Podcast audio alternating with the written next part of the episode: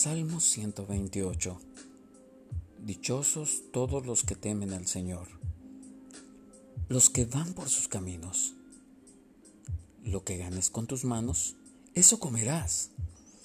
Gozarás de dicha y prosperidad. En el seno de tu hogar tu esposa será como vid llena de uvas. Alrededor de tu mesa tus hijos serán como vástagos de olivo. Tales son las bendiciones de los que temen al Señor.